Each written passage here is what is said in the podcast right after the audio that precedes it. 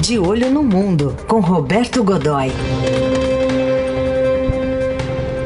Hora da política internacional também, em tempos de pandemia. Oi, Godoy, bom dia. É, bom dia, Heisen. Bom dia, Carol. Bom dia, amigos. Olá, bom dia. Bom, vamos começar aqui com a definição que já ocorre lá por parte de autoridades americanas do, desse tempo aí de pandemia, até uma comparação com a Segunda Guerra Mundial, que o 11 de setembro, Godoy? Pois é, o, o tom do discurso subiu lá, né? É, significativamente. Ontem, o, o, o, Jerome Adams, que é o, o diretor-geral do Serviço Federal de Saúde Pública dos Estados Unidos, que equivale é, é, a um, eles têm dois, na verdade, tem uma, é como se fossem dois ministros da saúde. Você tem o secretário, o secretário de saúde, é, que cuida da grande política, da política nacional de saúde, coisas assim. E tem o, o, o, o, diretor do Serviço Federal, que é quem faz a parte operacional, quem faz isso tudo funcionar. Eles se equivalem, inclusive, ele, o, o Jerome Adams, com alguma frequência, é convidado, é, tem sido chamado para reuniões, não apenas agora nessa fase, eh, nessa fase da pandemia, mas antes mesmo disso. O, ocupante desse cargo, nesse momento, Jerome Adams, é chamado para participar de reuniões ministeriais, enfim é um, um, sujeito importante, tem bala, tem bala na agulha. Bem, ontem ele comparou, o, o, ele fez o pronunciamento e disse que os Estados Unidos tão, devem se preparar para duas semanas, esta, essa que começa hoje, a próxima, né? É, tudo bem, eu sei, começou ontem. Então, esta semana que estamos vivendo. E a próxima serão semanas muito difíceis, semanas duras, e que ele, e aí ele comparou uh, a, ao ataque japonês em Pearl Harbor em dezembro de 1941, que levou os Estados Unidos à guerra, né? uh, e ao, ao, ao, atentado às Torres Gêmeas em 11 de setembro, que levou os Estados Unidos também à guerra, uma guerra que não acaba, que provavelmente veio para ficar, que é a guerra ao terror que naquele momento se tornou prática, se tornou uh, concreta a partir do, do, da invasão americana no, no Afeganistão. Né? Então, a gente percebe que eles não estão estão vendo isso de uma maneira muito difícil. O Trump usou inclusive uma expressão ontem, ele não, não, não, não fez pronunciamentos públicos, mas nas redes sociais, tweetou ali que eh, Estamos enfrentando um inimigo invisível, ele é duro e esperto, mas nós somos mais duros e mais espertos. Então, veja, o que significa isso eh, de ordem prática? Além, da, além das questões internas, eles têm surpreendentemente problemas que a gente não está tendo aqui. E outros países, com a Índia, por exemplo, também não está tendo, que é uma coisa da disciplina interna. Né?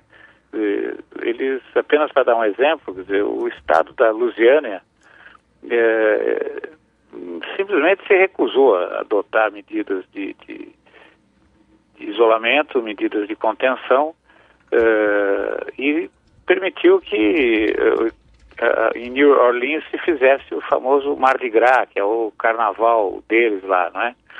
Resultado disso é que no estado o número de casos aumentou 35% num único dia, chegando a 12.400 casos até ontem, com mais de 400 mortos em 24 horas. Então você percebe que a coisa não está para brincadeira. No, nas relações internacionais, Heisen, Carol e amigos, o, o, as consequências estão passando um pouco batidas, porque está todo mundo prestando muita atenção no número, enfim, na questão da sanitária, na saúde, gente morrendo, parentes doentes, enfim, essa coisa toda. Mas os Estados Unidos colocaram e, estão rediscutindo 25%, veja só, 25% dos contratos uh, bilaterais, uh, contratos internacionais 25% eh, dos contratos eh, em andamento, ou seja, negócios que ainda não estavam fechados. Colocou, meio que em compasso de espera, a execução de 15% dos negócios já negociados, envolvendo todas as áreas possíveis. Né? É, e está tomando essa posição de extrema agressividade nas, nas suas relações, eh, sem se importar com o comprometimento que poderá ter, que poderá provocar. Agora, nessa área da pandemia, a gente tem esse caso, por exemplo, dos respiradores, não está muito claro como é que aconteceu isso, mas esses respiradores que iam para hospitais da Bahia, que foram interceptados em Miami, e aí está essa coisa meio nebulosa, teriam sido realmente né? interceptados. America First. É, America First. E aí a gente percebe o que está acontecendo. O custo para os outros também está ficando maior. Por quê? Os aviões, as empresas cargueiras estão elaborando, principalmente as que vêm da Ásia, estão elaborando, preparando, estão elaborando rotas que não passam pelos Estados Unidos, temendo que a, a apreensão de, dos suprimentos embarcados. Resultado disso é que hoje uma, um, o, o custo de, do transporte aéreo de, de equipamentos, alguns deles como simples máscaras, tá?